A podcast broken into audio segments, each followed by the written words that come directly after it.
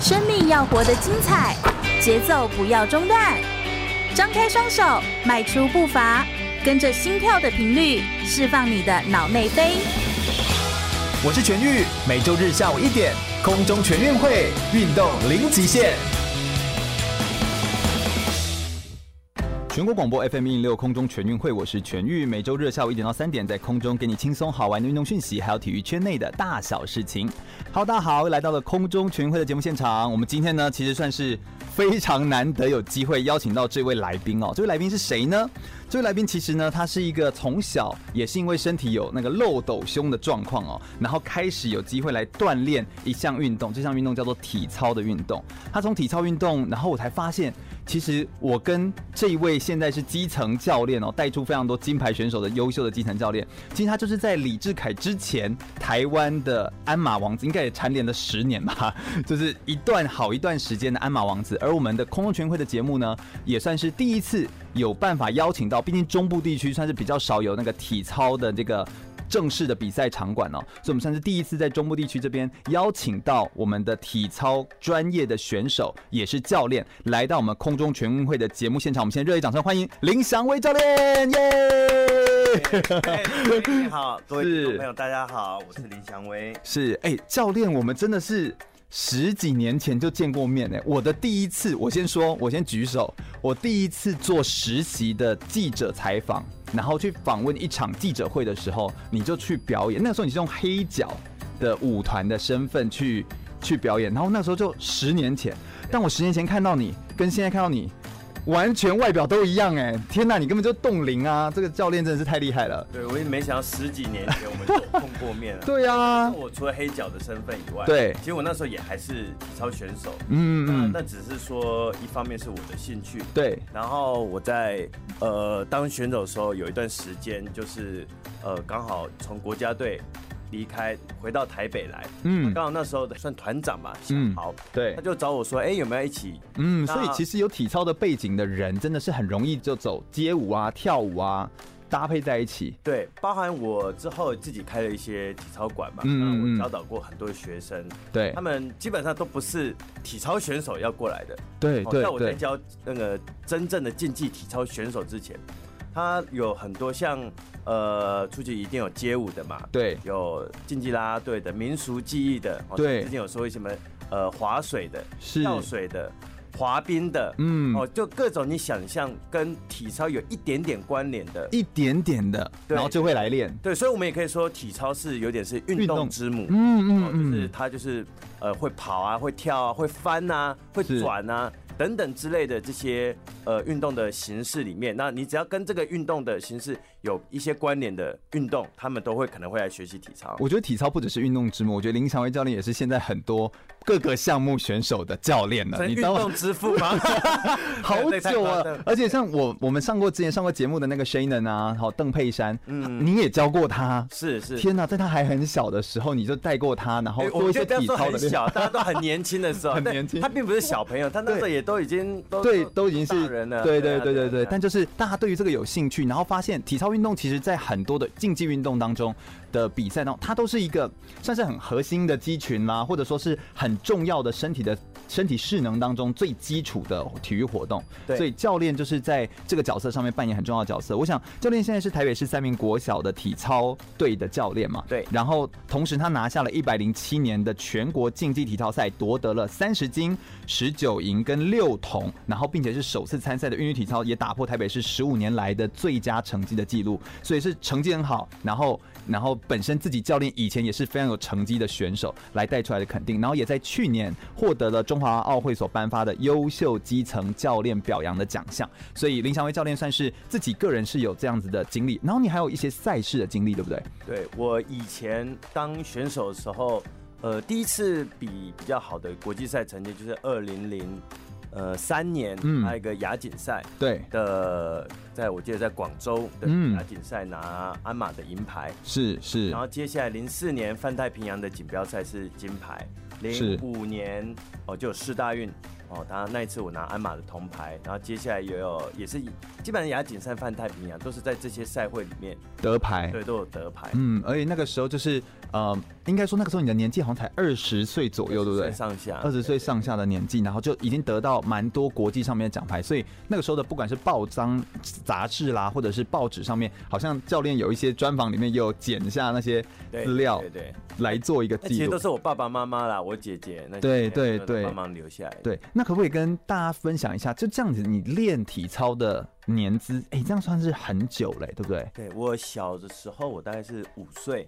开始接触体操，一开始是在一个体体操的俱乐部里面，嗯嗯嗯，就是那时候也提到说要改善漏斗胸嘛，练对，嗯漏斗胸是什么啊？它就是呃胸口陷下去吗？有点陷下去的，那就小时候就是看得出来，就是嗯所以如果衣服脱掉，你看到哎，我如果是胸肌这一块是没什么肉的，哦，但是是因为骨头的关系，不是因为你没有肉，是这对，样可的意能思都骨吗？骼发展，然后导致那边的肌肉发展可能就是会但。你现在说话声如洪钟、哎，对，就基是本上可能练体操的关系吧。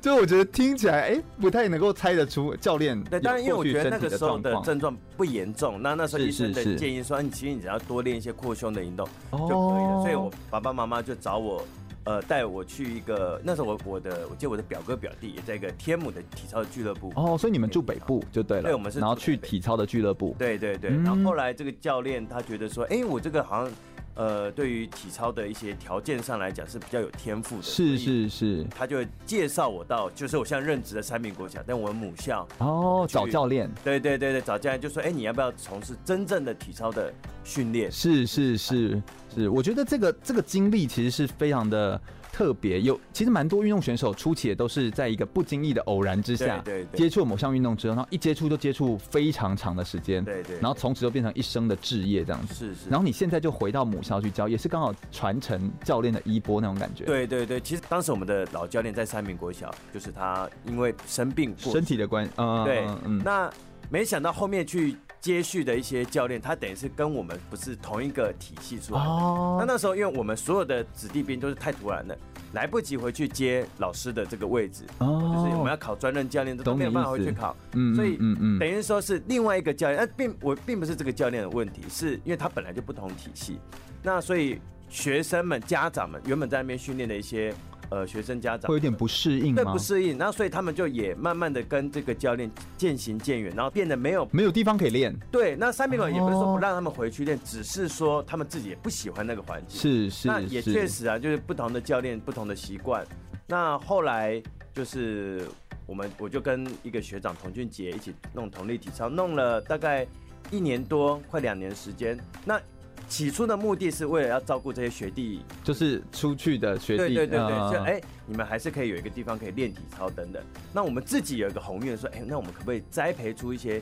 体操的新秀，慢是慢慢慢推向国际？是可是，在一两年之后，我们发觉，呃，台湾的体操的环境，如果你真的要训练体操的选手这件事情，你靠俱乐部这件事有点困难的，因为我我觉需得要跟一台些湾赞助或什么吗？还是你这个呃，困我难是？确，实是跟台湾的体操的文化，呃嗯嗯嗯我举例来讲，譬如说台湾的学生练体操，但是哎上学下课之后就有空对把它有当空补习班在补，对对对对对，那它是一个很精 实的的补习班在做这件事情。那台湾人对于台湾人对于这个东西的概念都是补习班哈，有一点那个，然后他去学体操，就有点是像说我要缴钱什么的。嗯那我们以前学在校队里面学的都不用花钱。对，那对如果说我今天只是好玩，就玩我一个礼拜玩一次两次，差不多了，就很多了。对那体操训练就不是这么，哎，我要一个礼拜，我像我们都是六天的，要很长的时间做训练，对，那一天三四个小时，哇，对，所以不是每一个人都可以愿意都可以承受人，可以承受的。嗯对，所以后来我我们就说，我们至少有一个人要进入学校体系里面，嗯嗯做嗯专任教练然后。那个人就是你，对，那好死不死，那时候就刚好，其实刚开始不是回三面国小，先回哦敦化国小。啊，对对对对对，好像有，对，那啊有一但敦化段国小那一段历程也蛮崎岖的。那种台北市敦化国小的专任教练，哎说，哎，怎么会有这个专任教练？这个以以往都没有体操队的。那哦，后突来然间的，对，突然间，然后后来我知道是因为他其实要发展跳水这个运动项目，哎，跳水真的很吃体操的非动常吃作体操，，非常吃对，，那我我后来就我我我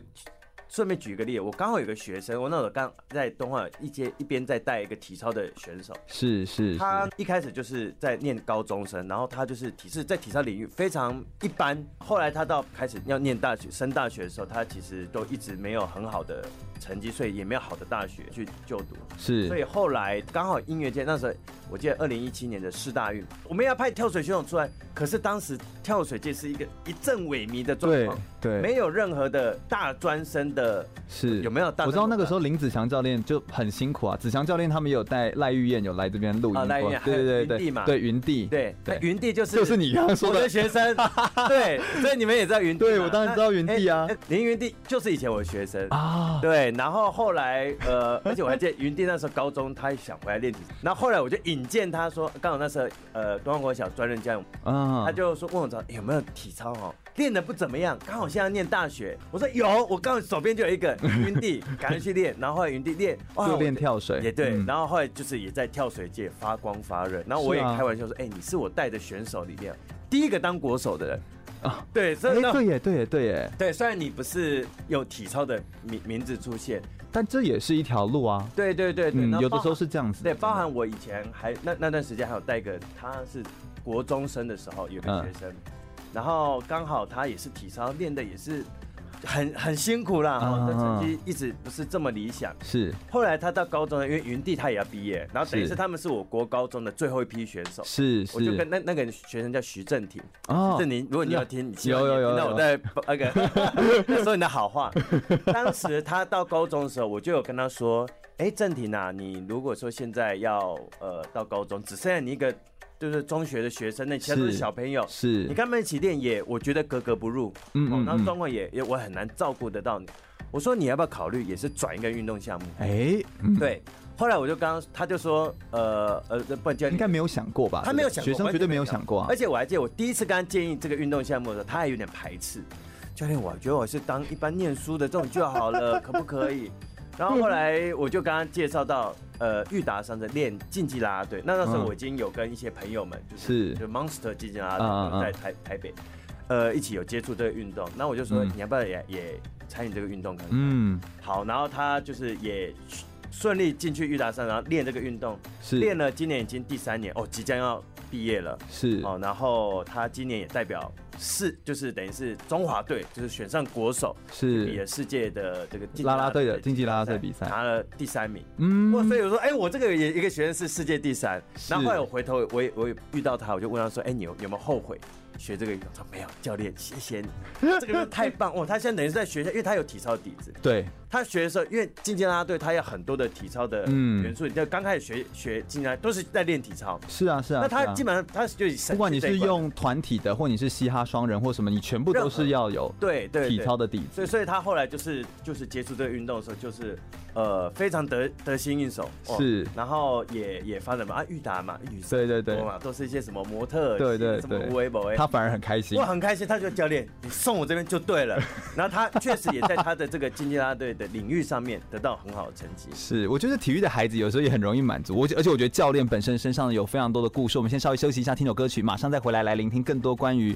林教练的故事哦。马上回来。我是台湾女子滑水冠军邓佩珊 Shannon。您现在收听的是 FM 一零六全国广播全域主持的空中全运会。继续回到全国广播 FM 一零六空中全运会的节目现场，我是全玉。我们今天特别邀请到了林祥威教练，也是我们算是在空中全运会当中第一次邀请到的体操的选手，也是体操的教练，来到我们节目现场，欢迎林祥威教练，耶、大家好我是三民国小的专任体操教练林祥威，是祥威教练呢，算是哎、是不是第一次上广播节目？对，以哎呦往都是上一些电视啊，对对对对，采访新闻的采广访， 播非常新奇，第一次参加。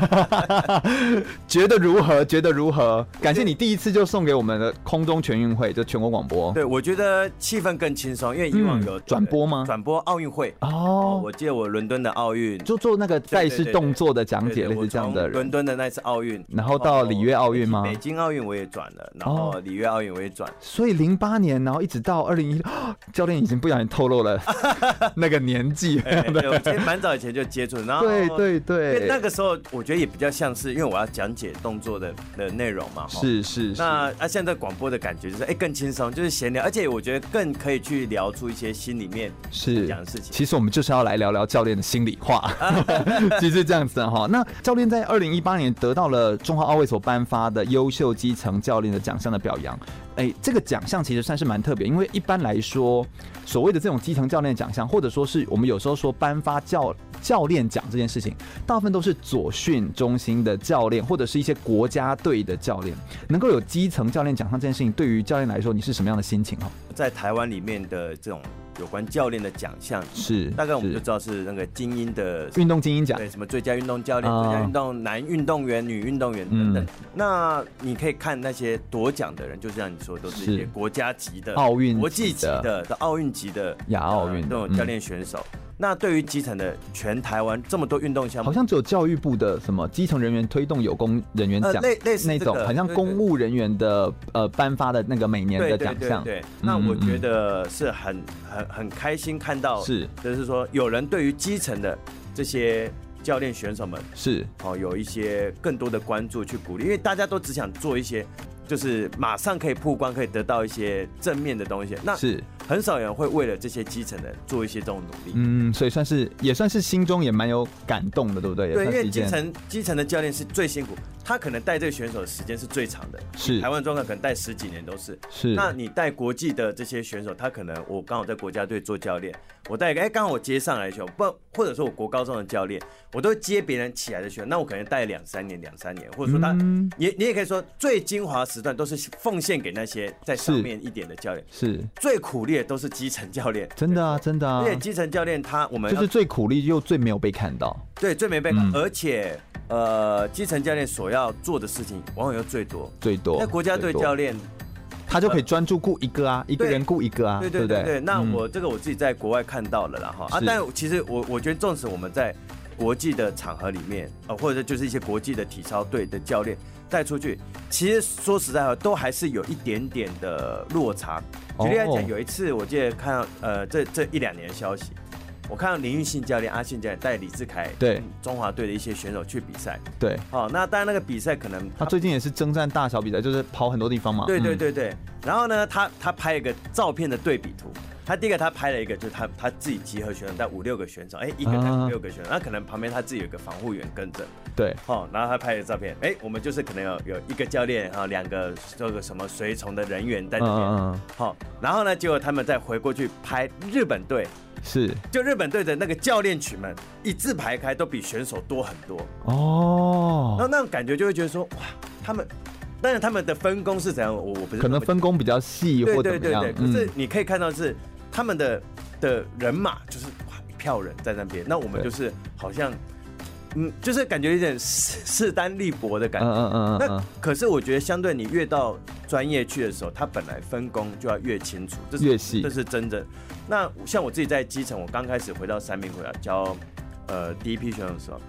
招生嘛，我招了。呃，因为以前三明我就是男生嘛，我招了男生要想招男，哎、就好死不死，哎、女生也不小心招进来，哎，对因为初期对啊有学生来就练嘛，对。所以就搞得好吧，那女生硬着头皮也也教一下嘛哎，，但是其实这件事情蛮有趣，是不是男生女生真的在教上面会有很大的差别？会呃而且女生有平衡木这个项目，对。当然啊，体竞技体操这件事情，它它的内容大同小异，都是翻跟斗啊、飞啊、呃转啊这些。可是他遇到一些更专业、更细的运动项目的时候，的动像你作刚刚提到平衡木，或者你说高低对，杠，因它为男生没有平衡木啊，所以我想说你绝对不会练到平衡木嘛。对，对啊所以我一开始我在带呃很很有趣，我一开始其实带男生，女生呢我找了一个呃舞蹈老师来帮忙教体哦操，因为很小嘛，开始先学一些柔软的基本的一些动拉作。筋啊，对，然后后来练到后面，我觉得呃成绩真的太 差了。哦，但因为我也不知道是到底差在哪边，我就说，那因为我一直希望找女生的体操教练来接手，哎，所以没找不到吗？一开始真的完全找不到，真的。那后来怎么办？没办哎、法，我现在看这样一线的体操的人，女性也真的是比较少哎、非常对不对。少，非常这呃，在国际上也是这样，对女教练对都是比较但。是韵律体操就是女性非常的多，对，因为他们都是女生都嘛，是女生我一次教就教十几个女，对对那对那那这十几个人未来都是有可能做体操教练，哎哦那竞技体操非常的缺乏，国际上也是一直在找，就是好女的女教练哎女教在练，找。那通常国际上搭搭搭配这一个组别，可能我带了有有可能五六个选手，嗯，大概就嗯配一个男教练，配一个女教练。哦女教练的工作呢，主要就是哎，我训练平衡木这件事情，对训练一些地板上的一些舞蹈的跳步，哦，对甚至可能还有配舞蹈老师，哦舞蹈老师对就或者还有音乐啊什么的，对不对？这些东西要做一些搭配，对，就是一些嗯舞，蹈的编排啊、是这些是的是，然后可能一些更细的技术上跟男生不同的部部分，就哎嗯由嗯女嗯，生的教练来执行。是男生就是做苦力保护动作，好，那第一些跳马啊，或等于是我们会把一些分工会再再分更细一点。是是，哦那我在小在国小在一开始在教的时候，我一开始教男生，女生给舞蹈老师教，后来我就觉得不然这样好，我再找一个男教，因为女教练找不到，男教练来，你帮我带一起带男生队，然后哦你来带我自女己去生，带女生队，那我就是等于是一个过渡时期的。然后我说好，那我看你们就是赶能够在这段时间教赶快找到女生教。那一开始规则完全不懂嘛，完全也不知道怎么天训练。哪，所以我记得我第一年要去比较，我等于是边学边带哎，边学边带，然后我哇去呃每次比赛的时候，我就去问裁判，哎，我们这个编排是有什么问题？也不懂嘛，所以一开始碰了很多问题啦教。练呃裁判们也会愿意给给你说我啊会，们其实我台们湾的人看的呃法的裁判很很棒一点，是很专业，哦然后呃很然后愿意彼此也愿意互相分享、对互对相对，交会流这提样起子。那这甚至比完，他们会主动说：“哎、你这个带的选手有什么什么问题，会跟我们讲。”嗯我觉得这个这点是台湾体体育圈是体操圈的、体育圈我不知道，体操圈子蛮温暖的一个地方、嗯嗯嗯哦。然后后呃，就一边这样带带带带了呃，哎，等于哦做中学耶。对对对对，所以带了五五六年哈。好不容易，终于今年啊，我终于找到一个可以比较长期留在台湾的一个的外女籍教练女教练，然后她也是以前世界冠军，哦，真假？对对对对哇对，然后愿意留在就是学校，就是最基层的学校这对，样来因带为。呃，蛮妙，因为台湾找不到嘛。其实一开始我就往国外找大陆的什么。那因为我们找这些教练买，呃，很重要支。付的费用，支付的费用，当然，我觉得坦白讲，政府给我们的一我们学校补助已经是非常多了。嗯，嗯嗯然后因为你们算是很有成绩的啦，对对嗯，对对，但我们是一一一步一脚印的，对慢慢去累积这些能量。嗯，然后，因为如果说要找外籍教练，我们可以想到邻近的国家就是中国大陆嘛，而且语言上啦语言上也呃对通，然对后坦白讲，价格也稍微可以比比较较可以合理，合理啦。嗯我就然后如果说我们找欧美的，哇，那个是已经那个是不天文太一样的数字是价格，无无法还要再承搭一个翻译之 类的，担。对那或许 我们一一边对顺便练英文呢、啊，那也对对 OK 啦。对对哦，但是主要是钱是一个最大的，这很很真的啦直接这很讲钱是很大问题。然后而且但是找大陆教练有一个很更大的问题，他我们有一个政治上的一个嗯一个嗯嗯，状况，就是大陆的人士他们来台湾，除非你是带亚奥运的国家队，对对对，他们要有一个特别的申对，请不然方你案们来台湾，你们最久就只能待半年。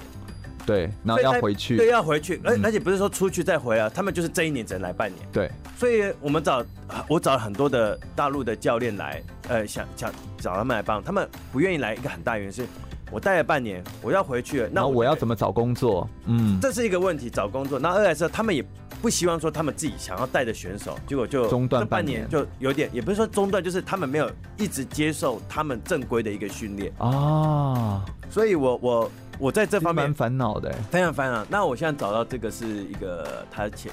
她现在已经嫁到韩国去，哦但她现在是韩国韩 国籍，所以她没有这个问题。啊哦那她懂说你她也意思很年轻，她其实跟我是同梯的选手，她叫哇你的李亚，她也是前世那个大陆体操的世界冠军。哇，哦，然后然后她的强项刚好平衡木、高低杠这两个又是这这哦她的对，又是就是他表现最好的，最好的，那刚好是我们在最需要女的生最需要去支援的这一块。对对哦那对他今年他也，呃，我很荣幸找得到他来，来跟我们一起搭配，搭配。那目前的状态已经来了两个月，那我觉得也很不错。嗯嗯哦嗯那我们嗯嗯选手也得到很好的一个的效益，可是就是还是钱的问题嘛。嗯嗯，对啊嗯，那嗯我我刚好这几天我有算过，哎，除了我以 外，我们这个教练团里面哈，我们要花的钱一年接近三百万，不包含我，不包含你的费不用，包含我，那你要想一想，我们这不是国家队，我们这只是一个基层的国小的训练，然后就是我们自己十呃十七个选手，哦，哦不，包含韵律体操，就是竞技体操的。是那我们我们现在的阵容有什么？就我一个专任教练嘛。对好，那我我的身份有点像这国小里面的总教练，我男生女生我都会去哪边有都要我就看支，援。嗯，一个男生的外籍教练，对，女生的外籍教练，对然后还有两个我们的外聘的教练，他他是我的助理教练，哦，一个舞蹈老师，一个物理治疗师，七个，七个等于是啊、当一然个带十七个，这对样对对，好，那当然物理治疗师跟舞蹈老师他们可能来的次数比较没那么多，但其他基本上教练就是每天都就训对训练都出现的。是是，那你看我们一个国小里面就要花接近三百万的，对很难想象哎非。常难想，因为通常一而且我个们还以为说它就隶属在教育部底下，然后那个那个就是用，然后你们可能还要绑行政什么，但其实他们有些教练是外聘过来的教练，他们是专门只做体操这件事，他们不会接，他们跟学校其实是不太一样的体制，对对不对？呃，而且像我自己看，其实政府补助给我们的钱大概也接近快两百万，嗯嗯嗯，那等于说我们就要自己想办法，我去找每年赞助筹一百万筹一百万，然后家长自付的部分哦，必须要所筹以到基层教练要做到这样子哎、。对，可是好险你真有在黑脚练一 下，对不对？你这在学的这件事情好像就是跟这个有关呢、哎对不对？但呃，可是往往的时候，我我我们找赞助其实都是找自己认识的，当然，像我也只回去找同弟找你来 赞助一下， 我们开体操馆开那么久，对不对？你们就是要回馈啊， 开始要回馈嘛。 对哦对对，然后呃，或者说家里面，刚好我们有个是家里面是做那种糕饼，家长们都提供自己能力有限的部分，比如说嗯啊家呃家里有房子，哎，帮忙租便宜租半价租给我们，给教练们租都嘛是互相对这样对子对对对对，但是对往往可能外界看到我们我们譬如三名国小这这个是，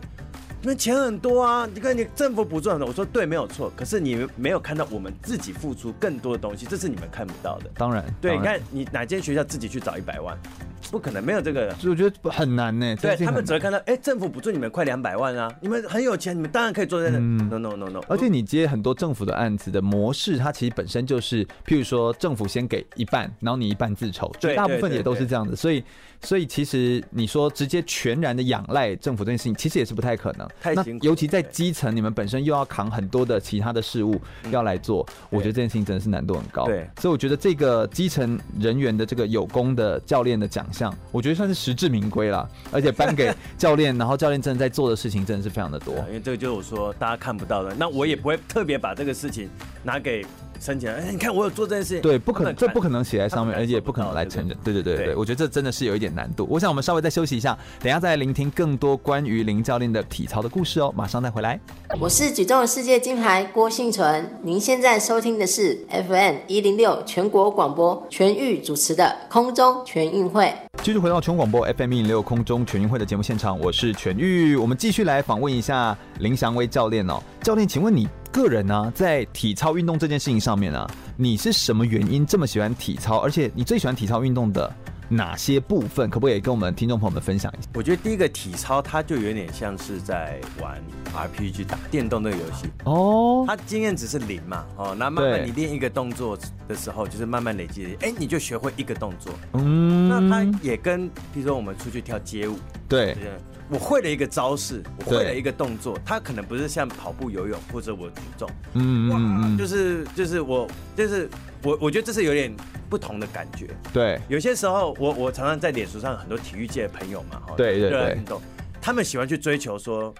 哇，我今天的可能什么什么做了握什么动作做？哎没有没卧有是卧卧推推哦，我撞很对壮，对，很重，我多举了几公斤，啊但我那个没什么概念。嗯，那我心里就想说，这有什么好好高兴的？那我不懂啊。嗯但是我觉得，如果说我今天看到说，我今天学会了一个什么动作，或者可能无意间不小心做出了一一个个什么动作，哇，那个东西我看到我自己就是从都很有前滚翻变后空翻，哎，类似这种，对 那种我问就很有共鸣，甚至包含了我看到其他人做，或者我自己做出来，这种感觉是我觉得很很难去取代的。就嗯你就像我说打电话，你好不容易哇把这个招式练起来，好难好难的，九阴真 经哦，乾坤大挪移练起来，哇就那种哎感呀觉。，这样感觉也很像那个看漫画的时候，木叶忍者啊，然后忍者村里面的人，然后突然练会某一种忍术啊，对对就对学有点像是进到下一个 level，就这样往上前进一个，往上前对进对一个对对那对，种感觉，所以你特别喜欢像这种感觉对，就学会新动作那种快感，非常爽。嗯，OK 嗯 OK，所以在规律的这件训练上面，我觉得其实本身呃，你要能够做出这样的动作，它的基础基本功对嗯其实是必须要非常非常扎实的。那可不可以也请教练站在教练的角度来跟我们分享一下，怎么样才算是一个优秀的体操选手？哈，因为我觉得这好像是也是需要定义一下，对不对？对，呃，我觉得体操选手，当然刚刚有提到说，如果你要成为最最强的，站在国际舞台上，他可能你身体上的条件当然要必须要具备一定诶的什么样的身体条件是好的？呃体操算是我们亚洲人的优势吗？是这样说吗？还是说欧美其实也也高的有高的优势？矮的对有，我觉得高有高的优势，然后像老美他们很有爆发力，也有他们的优势。哦，就力学的角度上来讲，当嗯然亚洲人体型比较娇小，他们比较容易是做出可能呃转体度数更多哈，然后嗯旋转半径更快的一些动作。哦对，OK，，那呃，但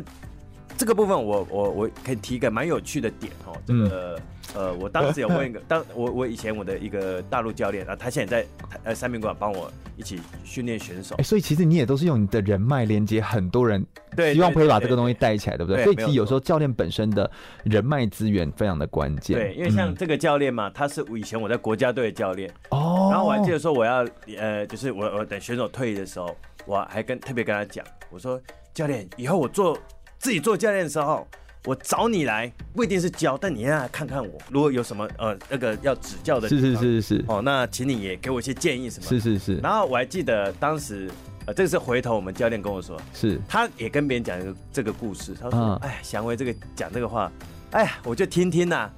怎么可以？哎，没想到我真的做教练的第二，在三面馆第二年，我就找他来了。我说教练来跟师母一起来看看我们这体操环境，给我们建议，然后实质给我们训练帮助。嗯，然后搞到后来就是每一年都来，每一年都来。哦对，OK，对，然后刚刚提到说那个老教练嘛，建议我说我有问过说教练，你们跟你刚刚问的问题一样，我们挑体操选手，我们应该挑选怎么样的条件的？对啊，那个值我觉得好像有时候很关键啊。对对对，好，当然我们说身体的条件，但不外乎就是肌肉有弹性啊，然后要敏捷啊，然后要哎、这都好难哦。光你刚刚讲这两个，对 对什对么叫对做肌肉弹性？我是这样端一端一端，对可只能有哪个小孩是没有弹性的？你可能对不对是要摸看他那个身体的线条，哎，稍微有一点肌肉啊什么，然后再可能一但还些很小呢，他们都还是小朋友，呃，呃就可以看出来。，对，其实你你只要看到说，只要骨看到骼吧，那个是骨你看啊架。到就是我们会挑两个，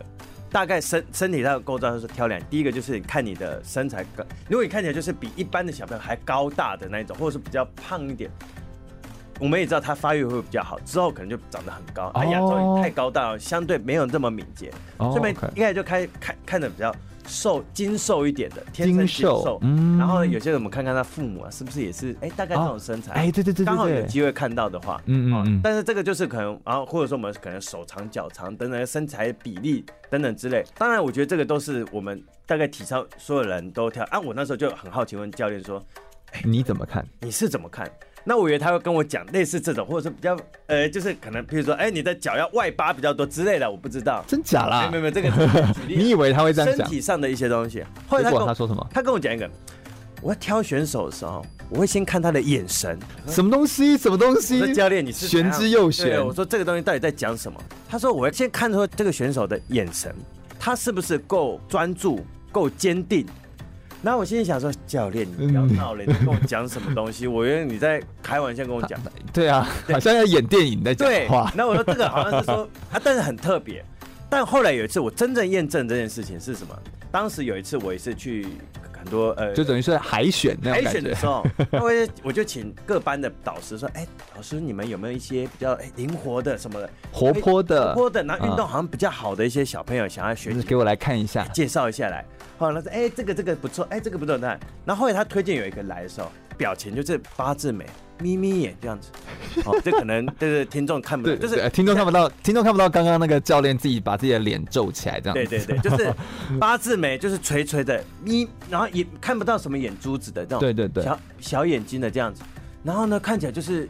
那个愁眉苦脸的那个对感觉，对但是我看到他确实他身体上就是就我刚才身体构造状态都很看看起来好好像 OK，但是我坦白说，我第一眼看到这个小朋友的时候，真的不是这么讨喜，哦，OK，然后我说啊，不然没关老老师推荐的嘛，那你就一起来试试看。嗯嗯嗯，结果呢，我我们就是玩了玩玩了大概几天，大概两三天，就哎，其小朋友状况都很好嘛，我也没想，哎，这个哎这个条件蛮好的、哦，运动的神经啊、敏捷性都很够。都 OK，就后来有一次，差不多一个礼拜的时候，我就给他们做一个小结，我就说，哎，小朋友，我们来比个比赛，我们没有分成绩，就是哎自己跟自己挑战就好。好，那就开始我们就分组，哎两边，然后开始进行一些趣味的竞赛，对好玩的这种。然后我这时候我就看这个小朋友，一开始他原本在学讲没有压力，很开心嘛，一提到有竞赛这件事情，对，他就开始原本就已经有点苦瓜脸的样子，更苦了，感受到那个气场是。哦，更对哎就荡是下来了，荡下来。那为什么？因为他紧张，开始要、哦要比赛了嘛，会有压力，所以我就看得出来他有，然后就开始在做一些竞赛，比较没有发挥出他原本该有的那种感觉，然后哎都开始就绑手绑脚。哦，对，然后呢？但我觉得这也是其次啊。结果，呃，那天课程结束的时候，我也没说哎谁输谁，我说哇对，你因为们都很本身棒，不小是这朋友样，就这样子，嗯嗯嗯，你你参与就是一个荣耀了嘛。对对对，结果隔奥林天匹克精对神，对对，隔天要去接他们小朋友来回来练手，老师来跟我说：“哎、教练，他昨天是不是有遇到什么挫折？他今天说他不练体操了。”我说：“哈，没有啊，我们昨天就是就是比个比赛而已，而且是而且是都是鼓励，对，鼓励性质的好玩的比赛。”结果后来我就问我我问他：“哎、你为什么不练体操？”他就一直要说：“我不要练，我不要练。”他也没说原因。但那个时候我就知道，原来这个小朋友他可能对于压力的一些承受，受能力来讲，比较没有没有这么高。这样说起来，教练说的就是也很对，就是用眼神去看，其实是看的不单只是他专不专注，还关于他可不可以抗那个压力对，的那种感所以觉。那个时候我就顿时明白，我们教练不是跟我卡 欧了，真的是你你看他眼神是看他有没有那个坚定的是的的的神情跟坚定的信心去从事这个运动，因为我觉得这个东西，你身体再好的条件，但是你心理上无法承受。说我们呃我在嗯嗯嗯呃我在当选手的过程当中，我在国内国外看到很多就是练习一条龙嗯赛一条虫的人很多。很有多对哈。非常多多就无法突破。其实包含像李志凯刚开始的，但对，志凯在一开始的时候，你看他二零一六年的那个赛事压力突然来的时候，整个他在其实，在一七年以前的那些比赛，哇，就是没有展现出他的那个对那个那练练习习的时候看的起来样子。看。那我我们有有些时候就是开玩笑调侃说，哎，阿星教练影片上 PO 的练习影片都那么强，都那么很好看，对都不都对？落对赛 了。我就我们我们是这很很我这就是替他不值啦。哦对对对对，就是数落他惋惜惋惜，啊对惋惜，嗯我说为什么？就是感觉他这个应该是成绩，应该是可以再突破，每次在紧要关对，啊头而且你们体操圈的人来看的话，一定就会对更就惋是惜，就是对啊，就是觉得对对啊，对怎么会这样子？对啊，，然后都拿到门对，票那后了。来我觉得，因为李志凯他终于也突破这一关，哎自从四大运之后，对，我觉得是心理那一关过对去现。在关哇，就是开始过关斩将，每一个比赛孙就呐是看。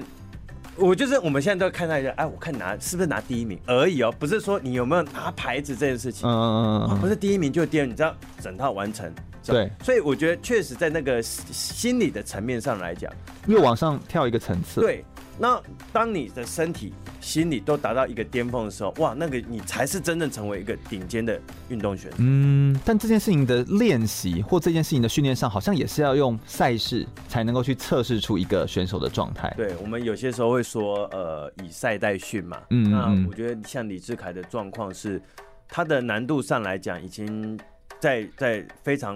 高水准的那个位置，当然是还可以再精进，可是呃，往往就是要很多的这种赛会。像我以前是当选手，真的比赛没有这么多，嗯，那我我我在二月的时候，我有去美国一趟，然嗯后嗯带带我们自己家长们自费去美国比了一个他们的体操俱乐部所办的一个比赛。嗯，那我就跟他们那边的教练嘛，跟一些选手聊聊天，然后我就呃问说，哎、你们这样赛会啊，大概都有多少场多多少多少场？每年对，每年他说哦我们有个赛季，大概可能有十个月的赛季。那这十个月赛季，可能我们每三个月啊，这三个月里面，或者这这个一个月里面，我们大概可能一个礼拜就比一场，天哪，有可能就可能这三个月里面就是一直很密集的去。所以当我们去比那个比完赛，比完赛那就是我们碰面那个比赛，比完赛他们接下来马上要去比其他州比其他的体操的比赛。是那是我们台湾的比赛，大概如果以国小来讲的话，我们台北市的一年第一个会有最大就全国的锦标竞技体操锦标赛，是然后我们台北市有一个教育杯的体操锦标赛，是中小学的。是不基是本还有什么总统杯？哎，还是当然，它还有一些什么儿童体操，但哦但我觉得跟正式比赛项目就有就点不太一样那。比的都是一些什么弹簧床啊，哦啊懂跳你板意就思比较好玩的这种东西。可是真正的四竞个技项目、体六操个的项目的嗯竞技体操项目，它就两个比赛，所以我们哎某种所以程度真的量上面真的是对，那我后来去的时候，我我一开始也没想说要比那么多比赛，那很多从国外回来的一些呃回台湾训练的一些体操家长们，他们也跟我说，你们比赛真的太少，我们就要一直比赛，一直比赛。那后来知道为什么，因为你常比赛的时候，你就会变成这个就跟练习一样了。对，哦那把你比赛当成一种练习。对，那所以而且你看，常常我们一个比赛之后，选手会得到一个很好的信心上的提升，是，所以是他会想要把在这场比赛里面，我要完成某些动作，嗯所以他就会很积极的去练一些。你时间一长的时候，他就可能就有点练的疲掉。我练那么久，我一直没就像我刚刚说，为什么喜欢练体操？嗯我就是除了练起把这个招式练起来之外，我秀给别人看呐、对它是一个表演的项目。嗯，好像从选手哦的这个身份，一直到当教练或者是当老师教学当中，你觉得最大的差别是什么？你现在你刚好像一这样一路这样讲过来这个历程，你自己觉得最大的差别呃，我觉得选手他其实要做的工作相对单纯，就是是练好、嗯吃好、睡好，就做好这三件事就情。做好都是跟自己有关的事对，情，跟自己做好。把自己顾好其。他的事情你都不用去管。但是教练呢，就是说我要我要管好我每一个选手有没有吃好睡 好，跟休息好。然后你有这件事十情七个，对对对对，有十几个选 手哈，那我我要帮他们去想，就是我这么多个人要想办啊法。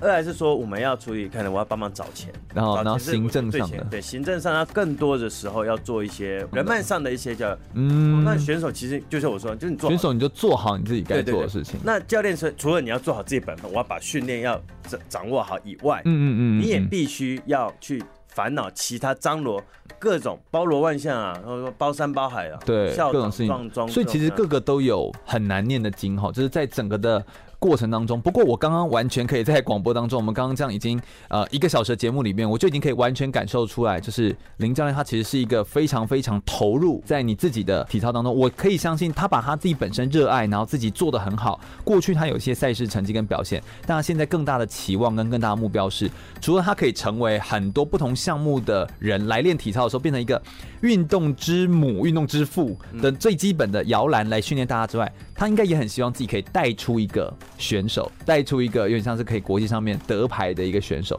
这其实对于一个基层的教练的推广来说，你可以从他的自己本身的投入，还有他的热情，可以完全看到这些展现。对是，我想我们等一下在第二个小时节目内容当中，我们会来聆听更多关于林祥威教练呢他自己个人在呃这个生涯规划上面，他在未来他的持续往下走，他希望对于台湾的体操界还有什么样的期待？那在他过去在国际赛事上面的经验，他有看到一些国外的选手跟我们现在台湾的选手当中有哪些的差异？而这个差异当中，台湾选手又可以怎么样来进步呢？我们声音稍微休息一下，马上再回来哟。我是二零一八韩国平昌冬季奥运台湾代表选手连德安。你现在收听的是 FN 一零六全国广播，由全运主持的空中全运会。我们今天访谈到的是林祥威教练哦，他过去其实有很多的这个体育在体操上面的赛事的经历，那同时也是很厉害的体操的教练，在基层来做推广的教练。我们想要请教一下教练，在体操的训练跟比赛跟带队的过程当中，有没有发生过哪些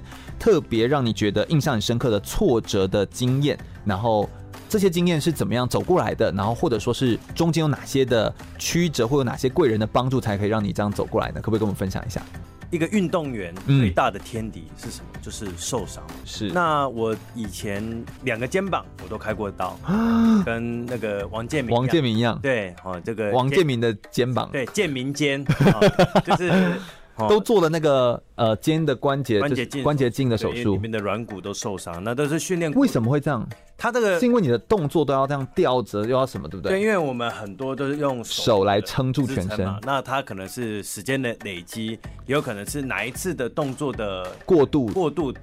呃，可能不然超坏了撑到超坏掉这一个。然后第二个，我以前在国中的时候，我的腰也在一次比赛当中，就落地的时候没站好，也不是没站好，就是他在我上场的前，我吊在单杠上的时候就已经有点怪怪。然后啊，当我落地下来的时候，我就开也也是正常落地，可是我那时候不知道可能神经，也可能压到哪一个坐骨神经，我我我坦白我现在还不知道那个 具体原因是什么？对，然后我只知道那时候我结束之后，我的脚下半身都是麻的，就是其实现在回想起来，就是蛮恐怖的、欸蛮，诡异的，但是对啊就你会到麻是很哎是蛮严重的啊、蛮严重的，对。然后因为那个时候，我觉得在于医疗的这个观念上来讲，可能教练们或者是那时候的社会还不是这么清楚，所以我是那时候国中嘛，你说也是快二十年前的事情。那一次我记得我我我没有做过一次真正的可能详细的讲，因为你说会麻一定跟神经有关系嘛，当然，当然，对当啊然，然后我还记得那时候，呃，我们教练那时候他只是带我去给那种中医师啊，我知道，跳就跳跳对是对国术馆。国术馆那种的 哈。然后呢，呃，二来好了，那个就很吃经验，对但对就是对对但对就是有时候也对会有一些风险。对，然后后来我还记得有去照过 X 光，那个那个中医师就跟我说你要去照 X 光看看。然后后来给我们都说 X 光基本上是看骨头嘛，对啊，骨我印象很深刻，就是到那个中医馆里面啊，好，他就拿 X 光，哦还不是中医 师哦，是整复师，他就看了 X 光，他就说你这个哈、他就手指一个，你这边的第五第几节的神经受伤了。然后那时候就哦，好像似懂煞非有懂其事对，这样煞有其子事。哎，那我又不知道。现在回想起来说，你在到底在说什么东 西？这怎么可能怎么可看得能看出得到啊？来？对，所以其实到现在我的腰椎那边还是一个谜啊。所以你到现在都还是会痛吗？对，就是会很容易，就是腰酸背痛，然后腰杆是人家的脊椎是会弯进去的，嗯嗯，那我是凸出来的。因为国中的时候，那时候我就腰一挺直，我就会下半身就会麻，所以国中那段时间我都是驼背的，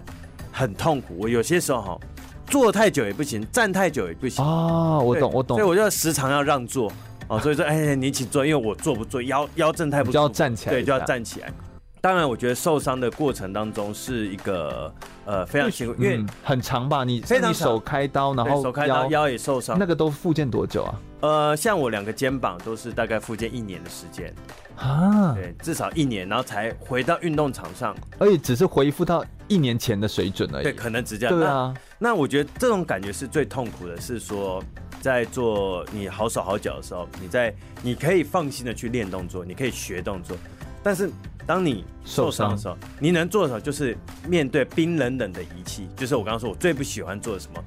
做一些重训的啊，做一些嗯嗯嗯这嗯样的的一些训练，那那个对是非常你枯教枯练燥乏很味明显就是很喜欢接触人， 对，对，那个东西你就是永远就那是个面对仪器，面对仪器啊面对你就会可能就是疯掉物理治疗师就在做这些很很重复的，重复性的，然后我觉得是相相对单调、比较无聊的一些事情，确实是。那对对一个很外放的选手来说是一种折磨了，对，真的是。所以你会觉得说那很孤独，你在做嗯嗯这件事情的时候，没没人会懂你啊。对哦对就，是在做这些。当你可能真的复健到可一定的程度，回到运动场上的时候，你又要很小心绑手吧。啊我这个再做太多可能会怎样怎样怎样。那你现在比赛的时候又又放不得开，放不开，你不得不再想办法面对它。但是这个过程所是以它就是身体的压力导致心理的压，心理对的阻对碍，对对心理的对阻碍又会让身体又可能做不出来，对，对对，这是一直相恶互性的影响循。环。哦，所以嗯在这个部分来讲，我认为就是教练对我们的帮助很多，因为教练也某种程度是心灵导师嘛，哦是是是要要要鼓励我们，要要勉励我们，就是要克服这些困难。好、但刚刚提到就是像我们这个教练嘛，哈、对他呃吴吴松明教练是我的算是小学启到蒙教练，启蒙教练一直到呃高中，他这段时间都是一直在带我训练，嗯但是一直到大学，其实我就给另外一名老师是于志颖老师，因为到大学就是要跟着国家队也好，或者是跟着大学的训练是这样。是，但是出去比赛的时候，我们这个小学的教练啊，他还是很常会跟着，因为他就选国家，呃，应该不是出去比赛的时候还是会啊，但他不会在国家队里面啊，就是了会解，都是跟着我们出去比赛这样。是是是，然后一开始呢，这名教练他非常严格，好，嗯然后我对他非常的敬畏，好，甚至 小小的时候到有害怕的程度，对到害怕，小时候真的是有点害怕。是是，但是呢，好处是什么？哦，这个每次就比如我举例，就是我在大学在练习的时候，比如我在做鞍马整套，怎么做都一直做不好。嗯那嗯，有些时候，我们教练会带着他的国小、国高中的选手会来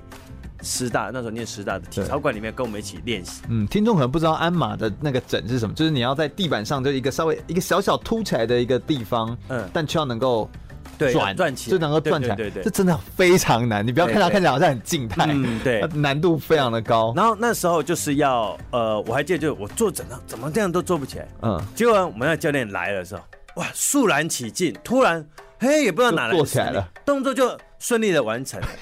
那我们那时候大学老师就跟那个那个我们呃吴吴吴教练说，哎，教练你要常常来啊，现在翔威就表现的很好，就练的就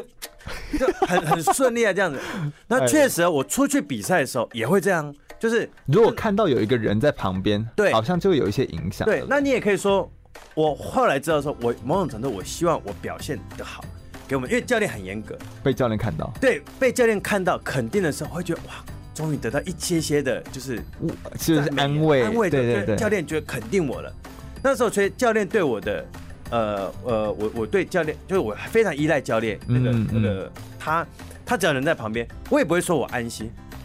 我只会变我更专注。那我真遇到问题，他会真的给我一些很实质的帮、嗯嗯实质的，帮助。是是是然，后直到就是呃，可以看我，因为我的成绩都是在零五零六年那时候，对，那一段时间非常密集，对，在零密集四到零六，对，从嗯零四零六这段时间是刚好教练就是跟我一起会出征去国际上比赛的这种。哦的那段时间，是然后后来发现，其实到零七年之后，哎，是当然受伤是一个原因，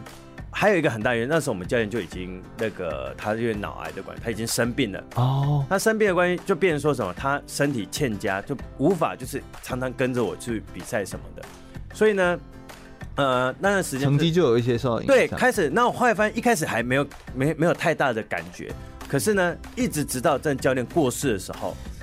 呃，倒不是说说我伤心难过到我没有办法正常训练，只是你在训练的过程当中，你顿时好像失去了一个目的对吗，以前就是我说我会希望说我把动作表现好，教练看得到，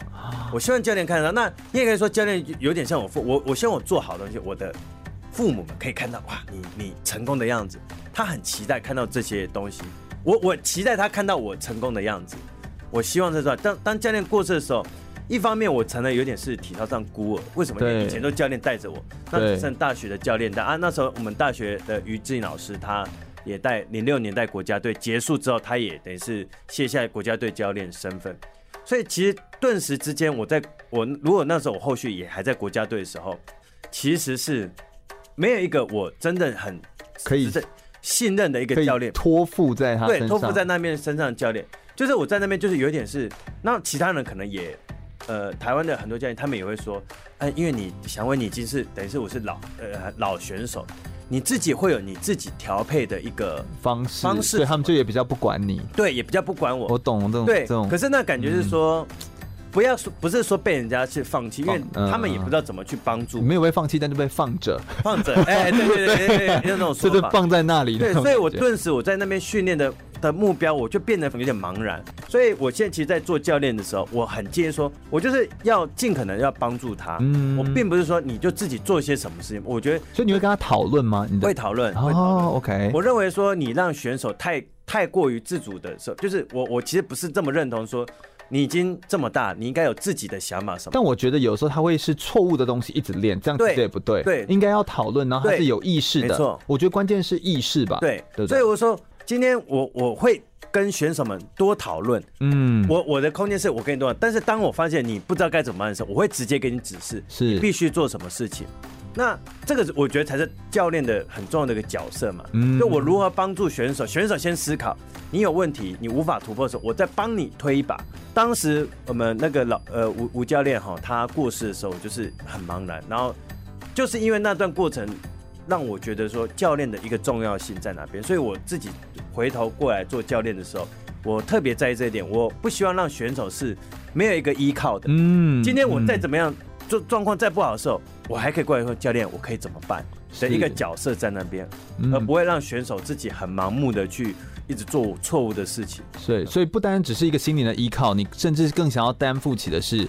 帮助他思考，然后让他可以持续的成长。对，然后他是有意识的，然后是在这件这块领域上面来做精进。我对觉得这一点真的非常重要。是的那当你遇到这些挫折的时候，除了就有这些教练的这些身份跟这些有点像是我们走在前面的素习的典范，就可以让你看到的人之外，有没有一些激励你的话语？有没有什么样的东嗯西是会鼓励到你的呢？对，在你的有时候，譬如说，我都知道很像拍电影一样，就是有些人在某个状态下，他就会脑中会闪过一句话， 嗯就是这种感觉。对对对教练，你会有吗？有一些这样子的鼓励到你的话，或你会特别有感觉的？呃，我因为我这个人是比较实在，我比较不去。我有发现，我从刚刚聊到现在，我觉得对你对就是一个对对对非常走实际路线，对就对是我不要跟我谈那么多那些哈对对对飘在空中的东对对，西。那种太呃，因为但我很实际，有一些鼓励的很实际的话吧因。为我我这个人算是很正面，我我基本上因为可能有嗯我觉得选手那个过程当中，我已经经历过人生最最黑暗或者最最痛苦的最的低潮那边。就是你难以控制的东西，对非常的多。那当然，因为我觉得我坦白讲，我觉得我这个人算是一路顺遂了哈，到所做选手、做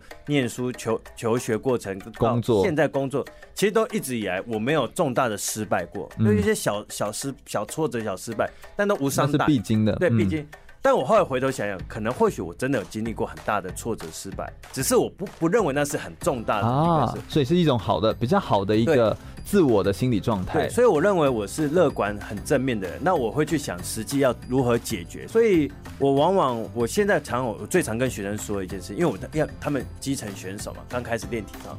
就是我们要努力，而且我们一开始的起跑点是有一点点疏软的，比如说啊，我们条件是比较不好的，嗯，所以我们要更努力。对，我们要更努力，所以我都会跟常常讲讲这一句话，就是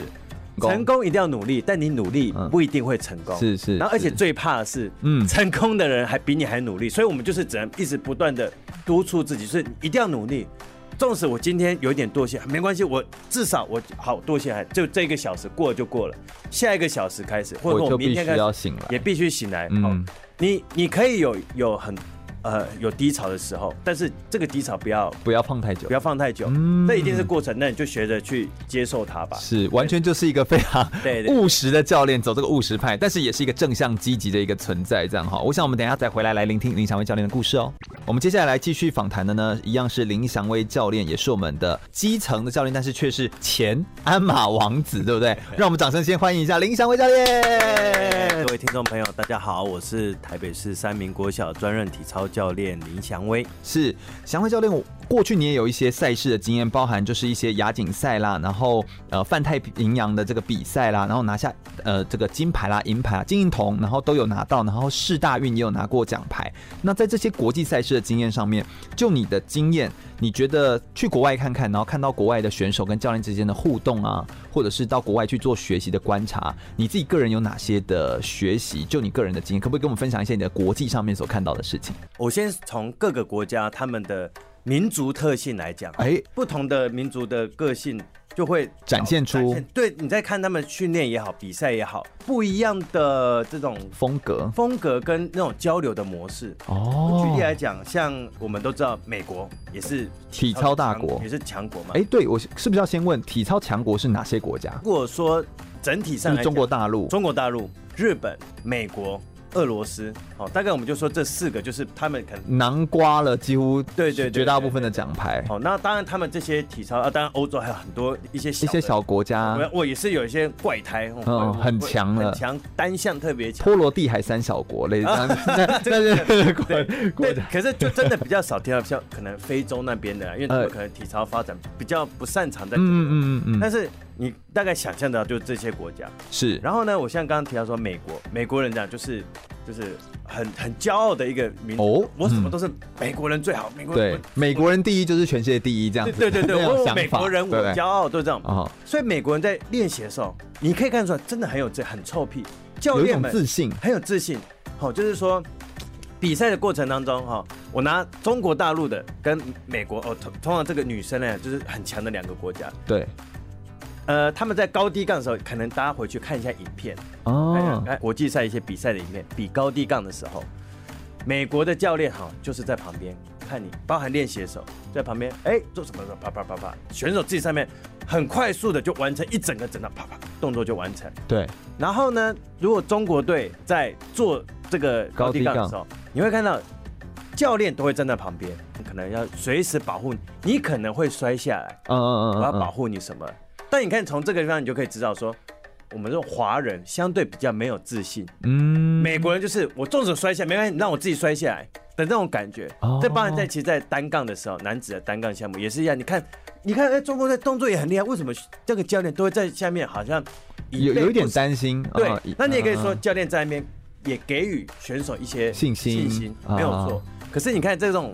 我观觉察，得是文化上的不同，文化上对不不对同就是很很明显的，就是你说看比较霸气的选手，教练你去旁边去，让我自己来，我自己可以搞定。嗯，是是是对是是你看到这种感觉，这是一个。是，然后呢，再一个是说，你看到美国的选手，他们比较积极，比较主动，他们就是在训练上面，他会觉得说这个是我自己想要的，我自己喜欢这个运动，所以他们会自己创一些动作。你的意思是有点像这样吗？还是说主动这件事情是表现在他们会主动去训练。他为什么训练？因为他有他的很明确的目标。哦，OK，那华人的世界有点是说，哎，我们的爸爸妈妈叫我做什么就做什么，哦教练对叫我做什么就就教练说早餐、午餐、晚餐都要练，啊对然后他就会去对，练。所以呢，相对起来他们会比较被动。嗯那以体制上来讲，如果说呃，我说美国、日本他们是属于俱乐部形式的。啊，啊，家长们就是一开始学体要缴钱来上课，学体操学不错，然后继续开始，你你一直在练，直到你进入国家队以前，你都是要花费，是哦是你自己是花是，花花钱学，可以想象。对嗯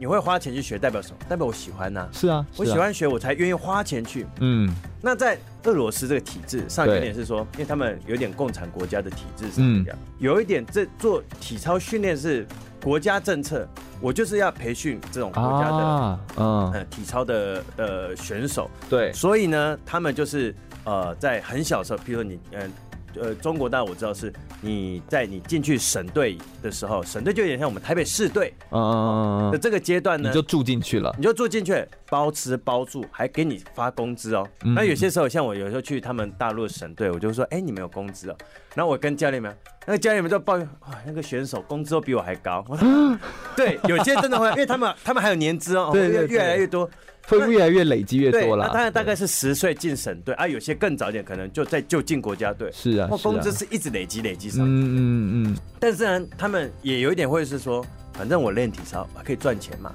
哎，但是他是不是真的想要学体操这件事哎，这就不得而对，知。他可能是为了嗯赚钱，然后再学体操。那当然，各国当然还有一些大同小异的，但是我觉得在这个我们在动机上面嗯就会比较不一样。是对是，，然后是可能在比较有趣，可能跟呃我跟这些外国的朋友们交流嘛，哈、哦嗯美国人也热情，那个亚洲人就很客气啊，啊，来来来，都很客气，可是礼貌嗯礼貌上来讲就是我有一觉得点距离，相距离敬如宾，对对对对对，可是然后温良恭俭 让。对，然后另外一个就如果我跟欧洲国家的，尤其是俄罗斯的、乌克兰这种啊啊交流，他们真的我我觉得真的是也是很酷的一个民族。嗯嗯，就跟你嗯讲，当然可能他们英文也不好，OK，啊对他们就是也也是对很很臭，比如说我就是讲我国家的语言，哎，对哦，他们是这样哦，他们这英文也不讲，不屑讲这种，对对他们可能对会讲法国人也是，我会讲，但我不屑讲，对对对，他们会认为法文是最好的，哎对我最好的。然后跟他们讲的时候，他很些，因为我们也我我们我就们已也经不会法文啊，对我们法文、俄罗斯人怎么会？所以他跟你讲，就是他们有点自成一格，我就自己做我自己的事情。那但是像像那种美美国、日本啊，说哇都很相对是热情啊，对你们就是比较是啦像是真的是对待朋友一样，嗯就是比较有趣的，就跟民族文化有很大的关系。而这也影响到他们的训练，跟影响到带队。那你对还有注意到哪些有趣的观察？哈，在带队上面，你会觉得台湾目前这样的状态比较适合学哪个国家吗？还是说比较适合融合哪些国家的内容吗？呃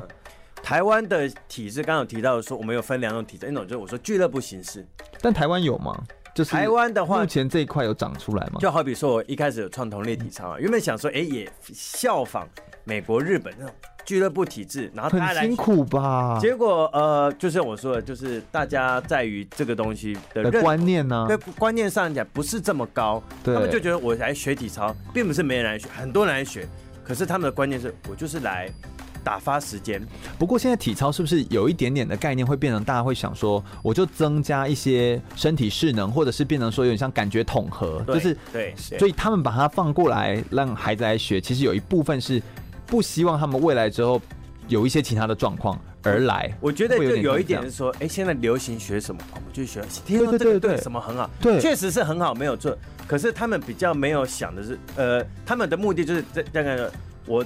促进我身体的一些能力，但我不要走体操选手对这对条。对对对，所以他们比较不会，那当然也你跟配套说也有一些关系，当然对，那台湾的话，我都会说，呃，有一点像是我们还是政府政府的形式去支持这件事情。是但我刚刚有提到说，政府如果是国家体制做这件事情，代表什么？选手在很小的时候，他就是已经可以包吃包住、包薪水都有了。嗯，但我们的制度可能不掉对不是走这路线。对我们体制是这样，像呃，我先说大陆的体制是，他们分三级制度，嗯，一个在金字塔那对样的啊金字塔上去，好，然后当然人数是越来越越底金层越对越精的。那第三节就是业余体校，他们业余对体校就跟我们其实台湾的现在国小很像，就是这哦样，来很多体操选手都来，然后然后这边练，那我们就有一个规定的比赛的动作，你们都是练这些很基本的，非常简单的。是是是。然后我也是去看过业余体校，真的差的也是很差，也有那种就是托儿所，跟他们非常像，哦哦就是有呃，各种各各式各样的。那我后来我也跟他们讲啊，你们这边好像你一个这样也是看很多十几个选手，他说啊，你看到好的哦、都被挑走了，挑去哪边？就是第二级的省队。我知道，对，哦那省队呢，就是开始你去的时候就开始，哎，精英的选手就开始哇，每一个都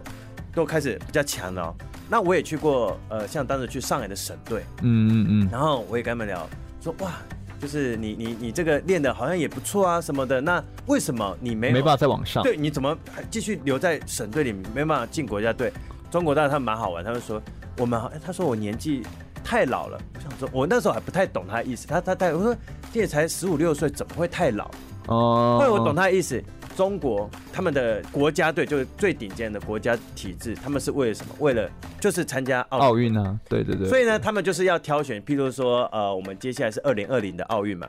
他就要挑选，譬如以女生来讲，就二零二零，你刚好十六岁可以比奥运，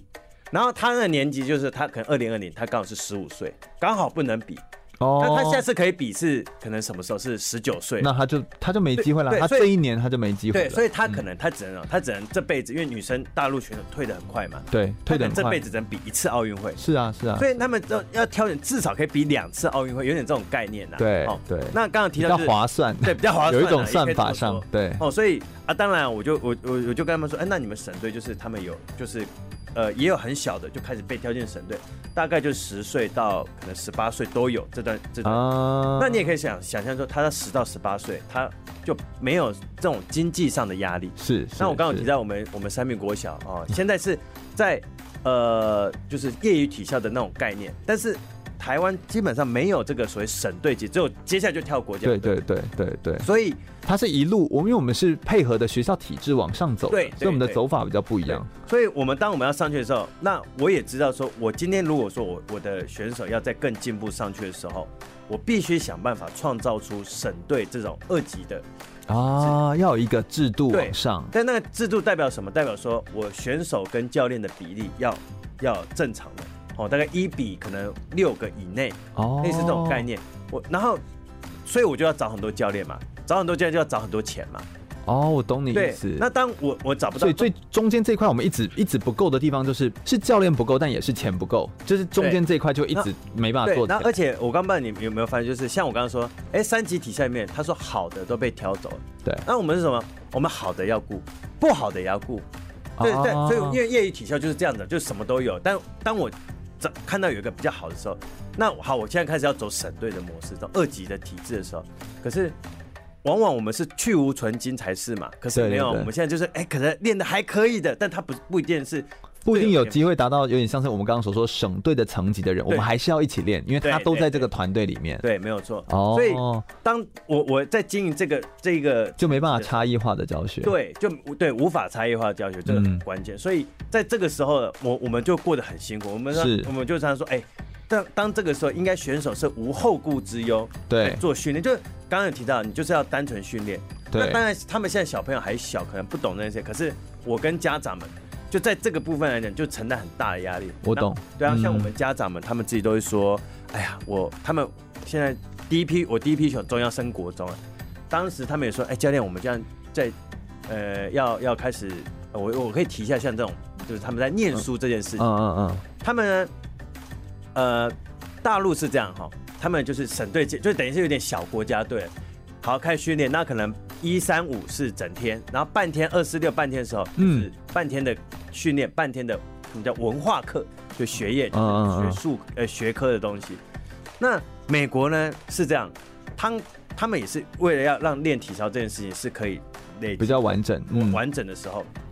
他们怎样？他们还是在俱乐部练哦，那也很强哦。他们等于是把就是自学，在家自学，嗯然后他们在家自学又、还有就是又这么上一些就网络上就电脑上线上课程。线上课程都在学用这种东西就可以了。他们其实就是早上来练体操，然后中午下课的时候嗯就去回家，就开始等于是自学念书，然后可能四点再回来练体操。对比较专门的训练会是这样。那所以看他们时间累积，其实都是一个将近整天。好，上午可能三四个小时，下午再三四个小时，两是三个小时是，是，这加起来是五六个小时的这个训练一天。那台湾呢，我们说哎，可能台湾有体育班啊，可能会比较可以早下课什么。可是我后来发现有个问题，纵使体育班，他们下课是可能三点下课来练习，他们要练到几因为点？国小嘛，呃，嗯，呃应该说国中啊，哦国中国中的时候会有这个东西，就是你当你来练习的时候，你可以练到几点？你练到好七点，像我们都表定两点半到七点这样嗯。嗯你如果下课之后过来学校，你可能要三四点，因为你还有交通的一些过嗯，程。呃，对，那你要练到你你越大应该练得越多嘛，噻。嗯，就可能你看，在这种交通往返或者说他们学业的部分的压力会越大，越来越越大大，，那相对他们可能练的时间会压缩，压缩，然后呢回家他们他们还有他们作业也要完成完成，啊。上课时间我也不知道为什么，好像还还越来越早，也是七点多，也是要很早对，去学校。七点要去学校，那七点多他们，我刚刚说嘛，他们有有没有练好这个时间？这个嗯这个训练时间够不够？他们休息够不够？嗯所以我有跟他们提到，其实休息是一个很重要的一环。我练那么多就休息不够，那也没辙嘛。是是，所以家长在这个部分，他们就说：“好，教练，他们自己就说我们自自学。”就我们第一批人，呃，我们四五个选手都说家长说要自学。那自学的话，就是但花费，他们说已经很精简了，一个月。他们说教练，我跟你讲，呃，今天如果说你要我们自己找花钱再找教练，呃说教练，我们一个月就是自学这件事就要花一万五，哦，那我们学体操到底要花多少钱？好，我那懂你不是每个人都是可以他们负担得起负担得这起样他的们费用其实啊，为了学体操这件事情，他们做出了很多的牺牲嗯跟奉献在，在这这个圈。为什么？就是为了学体 学体操、练体操，把体操练好起。来。对，所以那说实在，说实在，我觉得以这样的制度的模式的话，就不见得说是可以到那么大众，因为对目前这样的体制制度的状况之下，不管是时间卡住或任何对东西卡住的话，嗯，所以我觉得它是有一定难度的，在基层这件事情上面。对，没有错。嗯，所以我觉得这其实就是最关键的，不管说是没办法差异化教学，或者说是在呃学学业的时间上面的安排上面不太一样，以及说体育班的制度，哈、这些制度是不是真的能够帮助到最基层，或者是让真的有兴趣的人可以持续的精进？我觉得这好像也都是目前会遇到的问题。不过可以从国外的体制跟国内体制的对照当中，我觉得不是去比较说哪一个国家比较好，而是想办法在当中找出一个最适合我们的平衡点，找到一个我们自己长出来的样子，我觉得才是最重要的事情。我们先稍微再休息一下，马上再回来来聆听更多关于体操的故事哦。我是田径四百公尺跨栏国手陈杰。您现在收听的是 FM 一零六全国广播全域主持的空中全运会。最后一节的节目内容呢，我们一样邀请到的是林祥威教练来跟我们聊聊这个运动员的生涯规划这件事情了。呃，祥威教练他个人本身就是一路是从选手，然后又走到教练这条路径走上来。我们今天聆听了他非常多的故事，不管是他所遇到的挫折，或者是他在带队当中，在国外跟国内的呃他所看到的，然后以及可以怎么样来精进，怎么样表现得更好。你对自己接下来下个阶段，你会想要去做什么样的事情，或者是你想要带领你的小选手们来达到什么样的突破，或对你自己个人的生活上面，你又希望有怎么样的突破呢？可不可以跟我们分享一下？呃，我觉得教练跟选手比较不一样的是，选手是想办法，就是我要把我自己很好的那一面嗯嗯表现嗯给、给大家看嘛，就是是我要做好我自己。对，那教练呢是。其实更重要的是，我要帮助别人更好，而不是我自己很好。是，所以我认为，像教练自己得一些什么奖项啊，那个都是我我认为那是对于我选手的一种肯定。嗯也比较像是锦上添花对这种感觉。嗯所以我我其实我包含现在以以前哈、呃，可能我刚开始做教练的时候，一些可能一些记者在访问的时候，他们说，哎、教练啊，那你可不可以自己做一些什么动作？啊，我开始慢慢摆脱这个，因为以前可能刚才大家觉得你好像还很新什么，我现在慢慢就突然说，哎，教练，你可不可以请你的选手示范一些动作？哎，那我觉得那对我来讲一种肯定，他已经不是不是在请你做对了，，我觉得不是请我，是我的选手，所以我的选手，我我真的很希望有一天是我的选手的名气啊什么的，他大一定过是你到一定要大过我的。啊那我也可以说，他们的成就也必须要在我之上。今天可以，呃有点像是江山代有人才出，对对不对？就真的可以一步一步的往下，有人可以传承衣钵的感对觉，。其实现在。呃，我我一直很希望是大家可以不用记得我是谁，但我希望大家记得我的选手是什么人，哇，嗯你这个很厉害什么的，拿了很多成绩。我希望是他们得到这样的成就，对我来讲，我觉得是一个很大的肯定。以前都会希望是啊是啊自己的名字在哎、那个那个跑马灯上会跑马跑灯上出哎来，是什么然后那什么个的报纸上会登对出来。现在真的是慢慢的会呃，这些东西对我来讲都是已经我根本就不在乎。进到我这下个阶段，对我真的是心灵上的层面已经到下一个阶段，就是我希望是选手是有这样子的的的待遇。那当然他们有这样子，是对于他们未来继续练体操是一个很大的鼓励跟鼓舞嘛。那是我现在已经带了呃体操的这种第一我第一批带的选手已经在三宾馆已经带了第六年了。嗯，那他们也从当时一年级，好幼儿园这边把我挑进来，是开始练到即将他们也要迈入下一个阶段，到进入国中了。嗯那呃，国中我觉得就开始他们会开始接触的一些赛会比较多，包含了可能中学生的运动会，是包含他们可能接下来还有今年还有全国的运动会，对那他们都要呃，或者是说一些国际的赛会，可能是一些青少年的比赛，可能亚洲青少年啊、世界青少年，他们都还有很。多赛事，嗯对，那我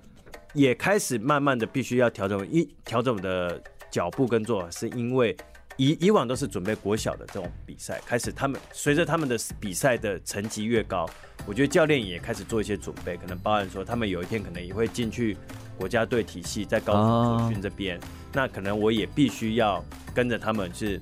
有机就带着他们就对一路对对带上去，对南征北讨这样子，要跟着他们一起哦去到各个县市、各个看国家开始去看。那当然我也会有时候开玩笑跟我们体操协会的一些啊、这些老师们、嗯长辈嗯们，我说：“哎、老师，我今天带基层哦，带了五六年，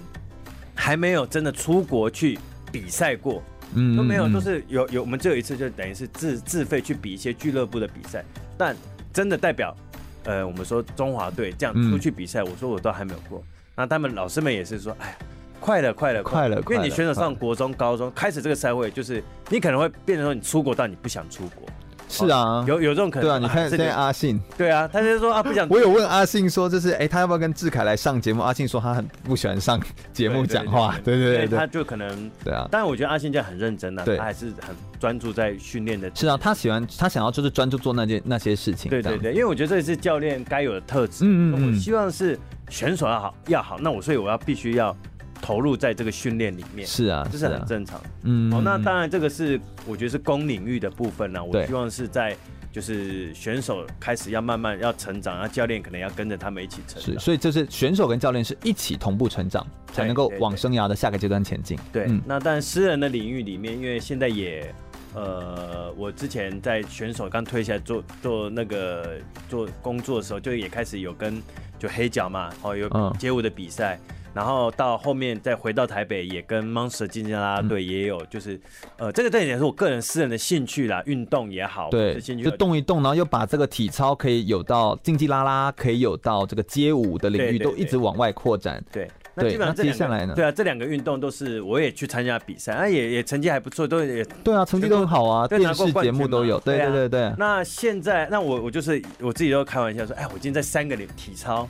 哦，街舞、街舞跟啦啦队队都已经到了，我不敢说巅峰啊，都到达一定的算有程度知名度的啦。嗯，对对对，那我就想说，哎，那是不是下一个阶段，我还在找寻下一个阶段说，要做什么就？说，因为现在也结婚生小孩了嘛，对小啊，孩哎哎，大家知道教练就是结婚生小孩了哦，对对哈对就对是对基本上小孩子十个月，十个月快一岁了，十个月，哦那小孩子之后也要让他练体操吗？我觉得学体操是一定的，肯定在家里，哎，爸爸就会带着他，哎，对啊玩一些体，操翻来东西翻去就是对，啊但至于要不要走体操这条路，我觉得要看他个人造化了，好像看缘哦分这件事情。小男生吗？小女生啊，，小女生，对这然后也都是可以的啊，对不对？对啊。那现在就是说，看看呃，可能要找一些比较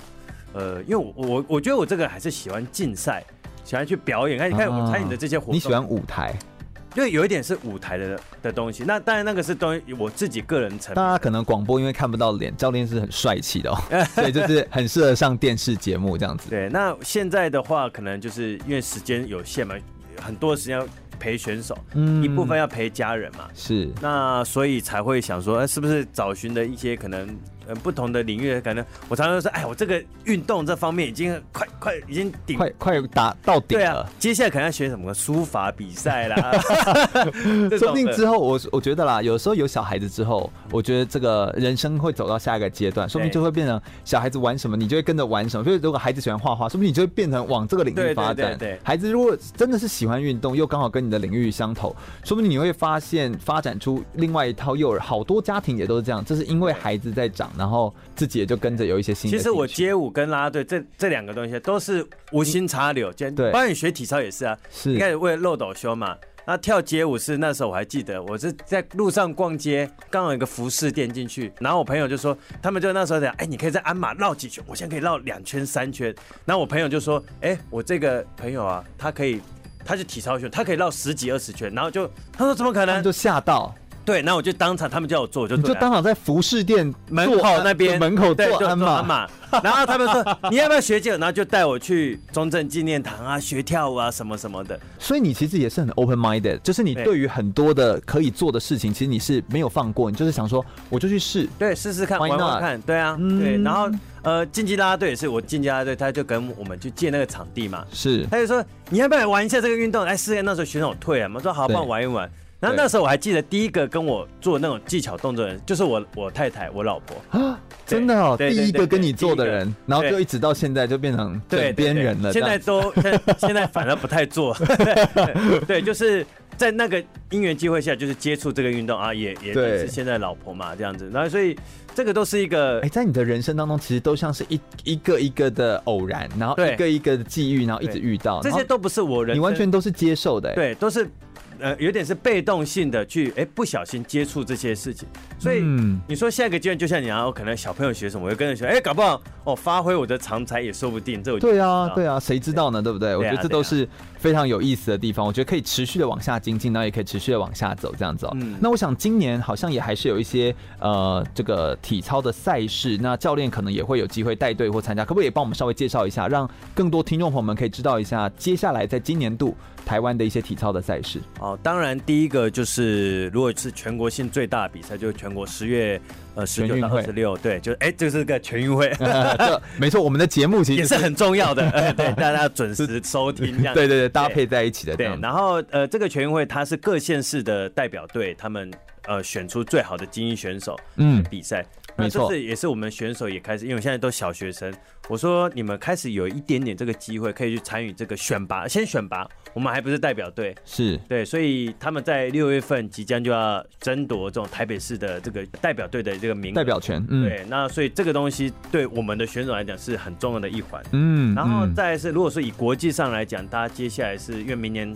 是东京奥运会嘛，对二零二二零零。一九年有一个很重要的赛，虽然现在李志凯他的他奥在运累积积分嘛，对不对，对？其实他累他的积分目前已经是就是满分了，对，只是说不知道会不会有人超越他，对，有裁但你也可以说，因为明年还有一些还有一些赛会嘛，那他现在做成满分，所以他看当然是要看他们教练安排嘛，是说到底要去挡人家，不要让人家拿分，或者说你接下来就专心你自己的呃训练训练的内容就好。哦。所以呢，呃，但是名额是几个啊？亚洲这边亚洲区可以给的名额，目目前他应该是可以上得去的吧？现在李志凯他得到是他自己个人，他可以，哦他有这个资格啊，因因因为说他有那个那个机会，因为他现在分数是最高嘛因。为很有可能这个奥运的积分有时候要看体操它是对怎么规定，会不会它是二零二零年的年初他的是计一算？今年的世界体操的锦标赛里面，他有一个很重要的一个这个奥运资格的人对的名名单。那他如果说可以在这个奥运，呃，不是世锦赛，今年世锦赛是里面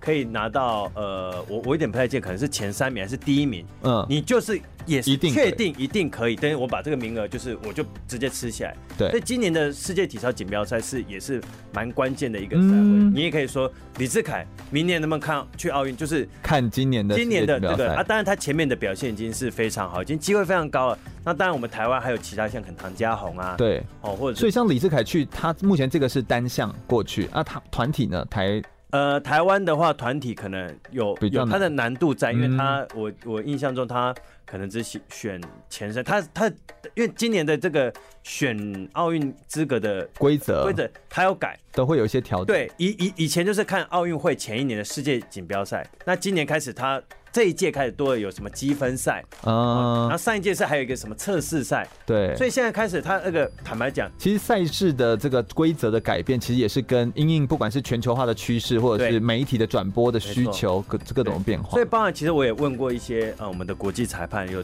参与这个选选拔的那个内容，他们说其实连国际的体操联盟 FIG 都还在一边摸索一边在调整那个是啊内容，就好比说刚刚提到李志凯现在满分了，那他到底是还要继续比，对还是他可以那就确定稳上因？为没有人会想到有人真的可以拿到满分，三战满分。对啊，对啊。那如果说，那他这么快拿到，那如果另外一个也拿到满分怎么办？要比什么？是比他们拿拿的顺序吗？对，前后吗？还是说次数多少？这个坦白一开始都没有定案。因为过去都没有发生过，没有发生过过去没有人成绩那么好过。，对对对，所以这一次来讲，就是说，呃，可能要，呃，我我认为世界锦标体操锦标赛这个还是一个非常重要啊。当然，那个比赛为什么？因为大家会争夺明年奥运的资格的时候，大家会全力，，对，通常有些时候世界锦标体操锦标赛反而更好看。，对，会比奥运会，因为它等于是全各国的最精英的选手都一定会出来比这个比嗯赛。，因为锦标赛有的时候是单项赛会，那单项赛会有时候比奥运会它是综合赛会，我觉得它有时候花的力道在体操这个项目上面花的力道不太一样。对所以如果你是喜欢某一个项目的运动的人，你应该要去关注它的单项的最高层级的赛会，是就是锦标赛。我觉得这个这个观念上面就可以让听众们稍微知道一下。没有错，没错。是是是，所以我相信接下来还是有非常多的这个机会跟可能性，可以持续的来关注这个体操相关的运动。我想哦，今天这样子一整天下来，然后来跟这个呃林教练来做聊天哦。林祥威教练五岁的时候被检查出了漏斗胸，然后呢，父母亲为了改善他的症状，然后听从专家的建议呢，把他送到体操俱乐部，然后就开始了有了这一连串的事情。从两千零四年到两千零六年都是他